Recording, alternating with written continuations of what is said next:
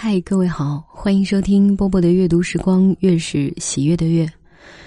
呃，这周也不知道怎么了，找到的一些故事都有一点淡淡的悲伤。今天这一篇也是，嗯，来听郑振铎猫。我家养了好几次猫，结局总是失踪或死亡。三妹是最喜欢猫的。他常在课后回家时逗着猫玩儿有一次从隔壁要了一只新生的猫来，花白的毛很活泼，如带着泥土的白雪球似的，常在廊前太阳光里滚来滚去。三妹常常取了一条红带或一根绳子，在他面前来回的拖摇着，他便扑过来抢，又扑过去抢。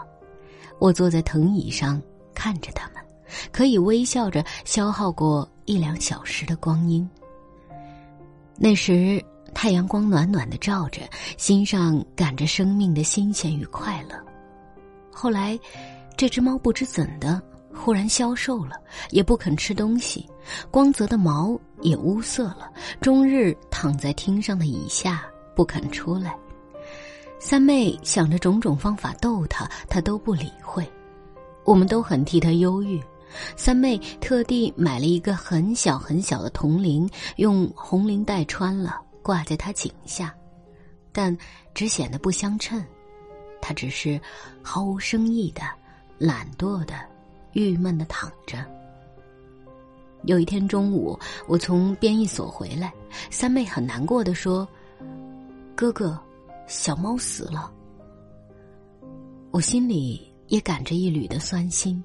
可怜这两月以来相伴的小吕，当时只得安慰着三妹道：“不要紧，我再向别处要一只来给你。”隔了几天，二妹从虹口舅舅家里回来，她道：“舅舅那里有三四只小猫，很有趣，正要送给人家。”三妹便怂恿着她去拿一只来。礼拜天，母亲回来了。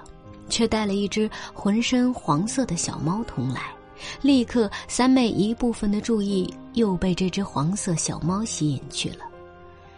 这只小猫叫第一只更有趣、更活泼，它在园中乱跑，又会爬树，有时蝴蝶安详的飞过时，它也会扑过去捉。它似乎太活泼了，一点儿也不怕生人。有时由树上跃到墙上。又跑到街上，在那里晒太阳。我们都很为他提心吊胆，一天都要小猫呢，小猫呢，查问好几次，每次总要寻找了一回，方才寻到。三妹常指他，笑着骂道：“你这小猫呀，要被乞丐捉去后，才不会乱跑呢。”我回家吃中饭。总看见他坐在铁门外边，一见我进门，便飞也似的跑进去了。饭后的娱乐是看他在爬树，隐身在阳光隐约里的绿叶中，好像在等待着要捉捕什么似的。把他抱了下来，一放手，又极快的爬上去了。过了两三个月，他会捉鼠了。有一次，居然捉到一只很肥大的鼠。自此，夜间便不再听见讨厌的吱吱的声了。某一日清晨，我起床来，披了衣下楼，没有看见小猫，在小园里找了一遍，也不见，心里便有些亡失的预警。三妹，小猫呢？他慌忙的跑下楼来，答道：“我刚才也寻了一遍，没有看见。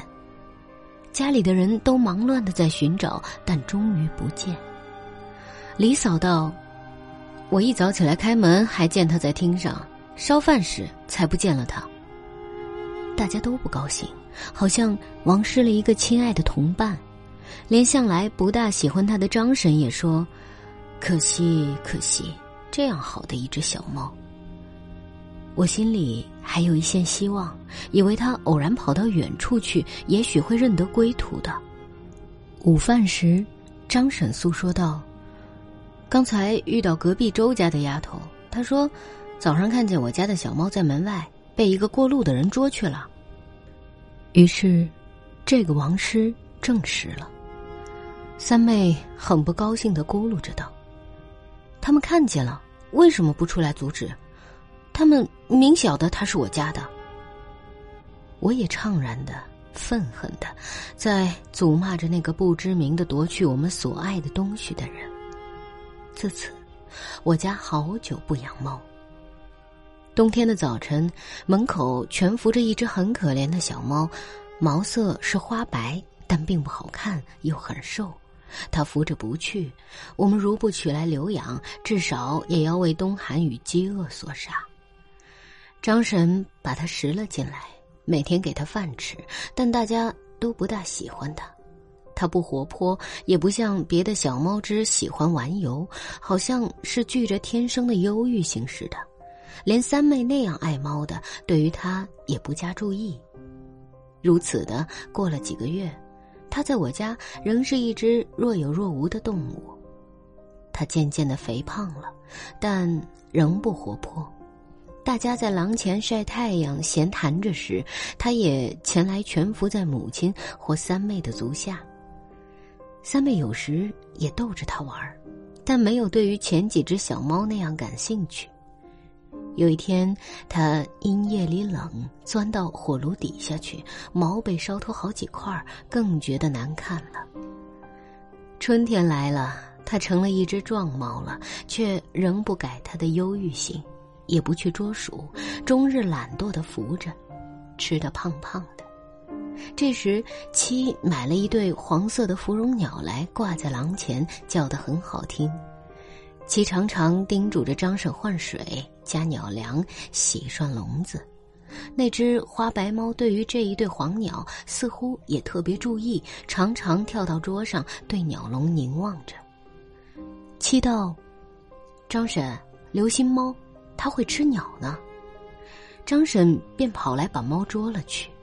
隔一会儿，他又跳上桌子对鸟笼凝望着了。一天。我下楼时听见张婶在叫道：“鸟死了一只，一条腿被咬去了，笼板上都是血，是什么东西把它咬死的？”我匆匆跑下去看，果然一只鸟是死了，羽毛松散着，好像它曾与它的敌人挣扎了许久。我很愤怒，叫道：“一定是猫，一定是猫！”于是立刻便去找它。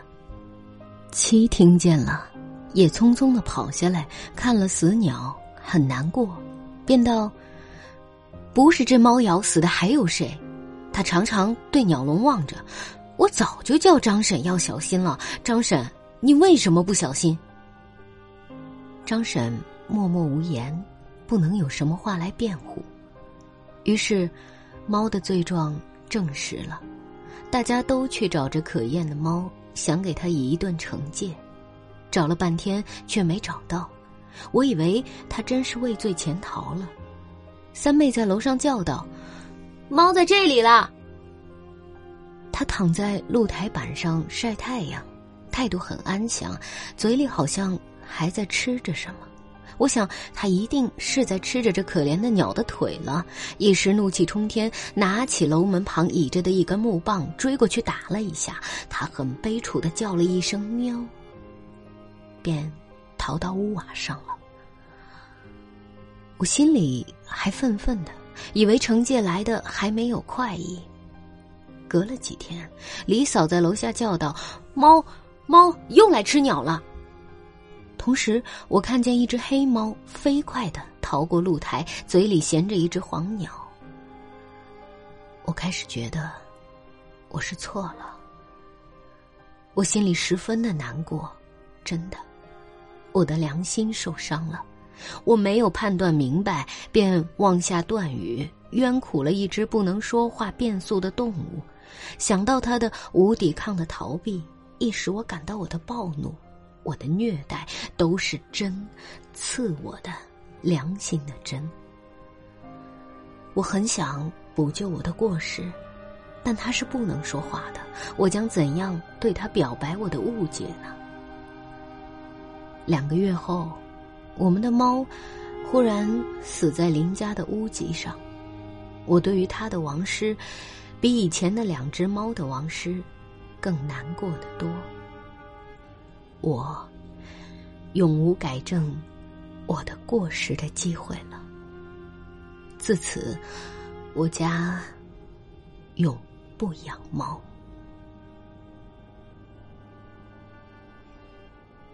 好了，故事读完了。我没有养过猫，但是我养过狗。啊，一想起来，对，觉得自己非常的愧疚。如果你现在身边还养着小动物的话，无论发生什么情况。好好的爱他，照顾他。我是波波，在厦门跟各位说晚安了。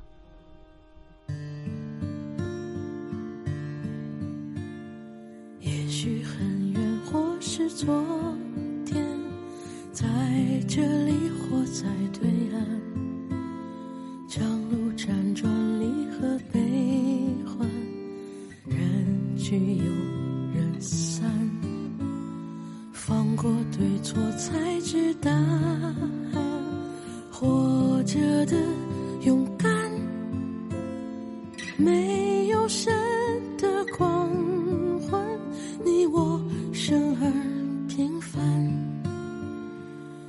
心碎中认清遗憾。生命漫长也短暂，跳动心脏，长出藤蔓。愿为险而战，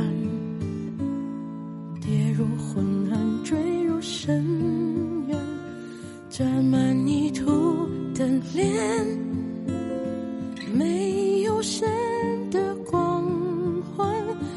听手中的平凡，此心此生